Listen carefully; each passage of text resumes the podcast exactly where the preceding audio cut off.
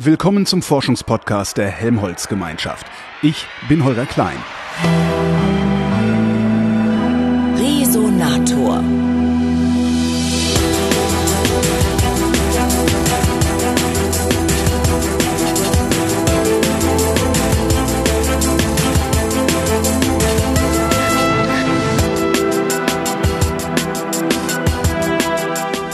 Vor mir sitzt Isabella Peters, die ist Professorin für Web Science am Leibniz Informationszentrum Wirtschaft und der Christian Albrechts Universität Kiel. Hallo, Frau Peters. Hallo, guten Morgen. Ähm, äh, Web Science? Das neu, ne? Also habe ich, hab ich jedenfalls noch nicht gehört bisher. Ja, das ist, Das ist- ziemlich neu. Das seit, ist, seit wann gibt's das? ja, das ist eine neue Disziplin, die es so ungefähr seit fünf Jahren vielleicht gibt oder auch sechs. Also gerade ähm, äh, hat das Web und Web Science so ein zehnjähriges ähm, Bestehen gefeiert.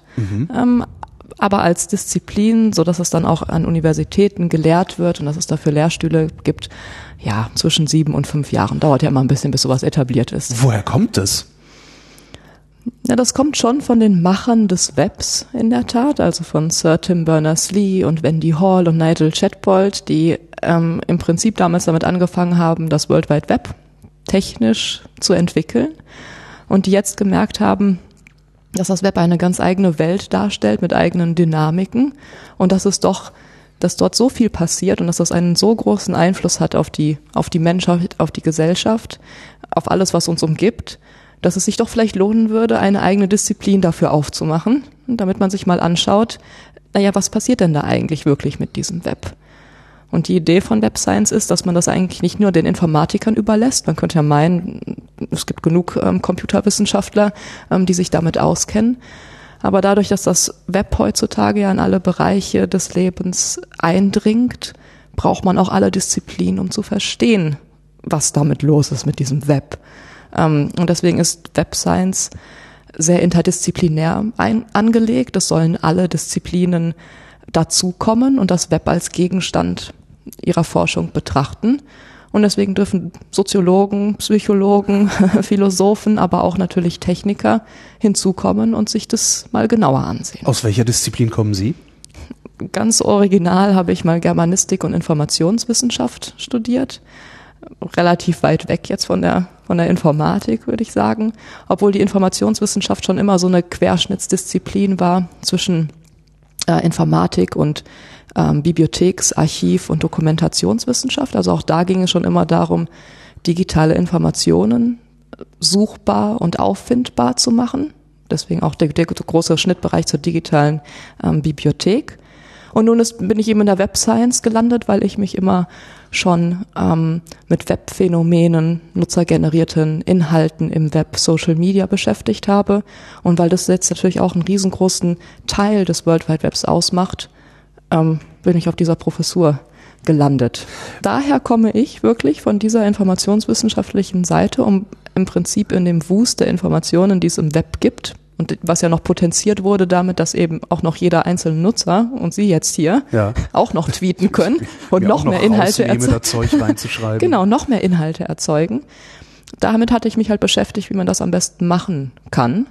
Aber dadurch, dass ähm, ja dieses gesamte Social Media und diesen, diese nutzergenerierten Inhalte sich im Web befinden, ist es auch ganz natürlich, dass ich mich dann einfach weiter damit beschäftige, wie das im Web läuft und was macht was macht das Web möglich, was ähm, im Prinzip im normalen Dokumentationswesen oder analog vielleicht nicht möglich ist. Wo Internet und Wissenschaft sind, ist Open Science nicht weit. Auch damit beschäftigt sich Peters, sieht es aber nicht ganz unkritisch. Das Ding ist aber, ja, dass das natürlich alles noch mit Unsicherheit behaftet ist und dass wir eben nicht wissen, ob diese Prophezeiung von Open Science wirklich eintritt, ne? ob das wirklich, wirklich effizienter wird. Also im Prinzip tatsächlich müsste es mal eine Uni ausprobieren, es müsste mal eine Laborstudie oder sowas geben, ne? wenn wir das als Wissenschaftler wirklich so betrachten. Es muss ein Experiment geben. Ja, Machen das kann man das doch so. aber mit alten Daten zum Beispiel machen. Also mit Dingen, die längst publiziert sind. Äh, Mhm. Klar, kostet auch wieder Zeit, kostet Ressourcen, natürlich. Aber was weiß ich, man trommelt sich halt mal äh, keine Ahnung, 100, 100 Postdocs zusammen und sagt so, und jetzt spielen wir eure komplette Dissertation nochmal durch Mhm. und gucken, was passiert. Könnte man machen, ist glaube ich so noch nicht vorgekommen. Ähm, kann, können Sie haben. Ja, gut.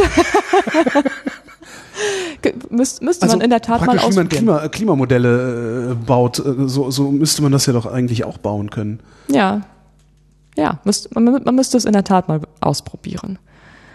Sind Aber ohne Sie diejenige, die das machen würde? Also ist das ist, ist Ihre Ihre Professur diejenige, unter deren Fittiche das käme? Ach, letztlich muss das unter jeder Professur laufen. Also wenn. Nee, ich meine das Experiment erstmal. Also das, das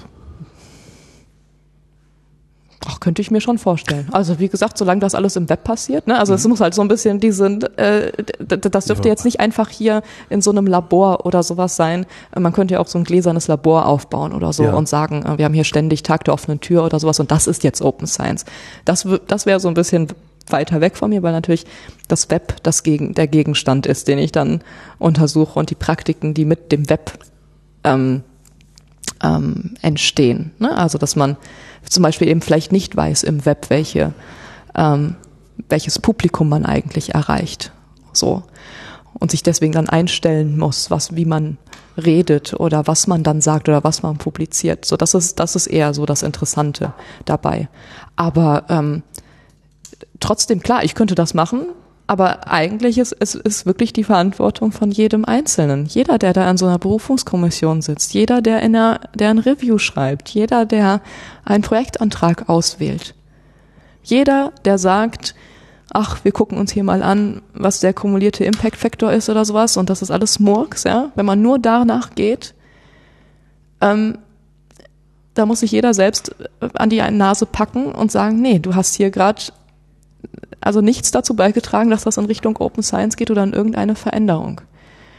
Wenn man das dann so macht. Also deswegen jeder, der irgendwie eine Rolle spielt in den entscheidenden Positionen, sollte sich überlegen, äh, was die, was die Praktik da gerade ist. Und es gibt momentan auch genug Initiativen, die versuchen darauf hinzuweisen. Ne? Es gibt ja von also von solchen typischen Verlagsboykotten von, von ne, gegen Elsevier, der Klassiker, ähm, bis zur bis Dora, also San Francisco Declaration of ähm, auch Research Assessment, wo man eben auch sagt, wir wollen nicht mehr so stark auf den Impact Factor gucken und wir wollen auf jeden Fall immer quantitative und qualitative Evalu Evaluationen zusammenbringen, so dass man das gesamte Bild hat das gibt es schon. Es kommt auch von innen heraus. Es gibt auch genug Wissenschaftler, die vormachen, äh, wie Open Science funktioniert und die trotzdem erfolgreich sind. Ja? Klingt jetzt Erfolgreich doof. im herkömmlichen Sinne. Erfolgreich im herkömmlichen Sinne.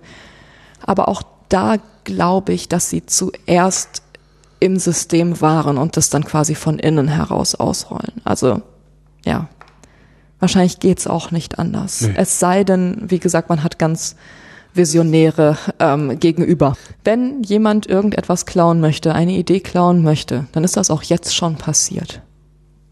Es gibt genug Stories, wo sie im, äh, im Institut sind, im Labor sind und auch da hat dann der Chef, äh, typischerweise der Chef wahrscheinlich, irgendwas äh, publiziert vorab oder irgendwelche Kollegen. Auch sowas passiert. Ja, also deswegen, da, da, da, da muss ich nicht auf Open Science warten, damit das passiert.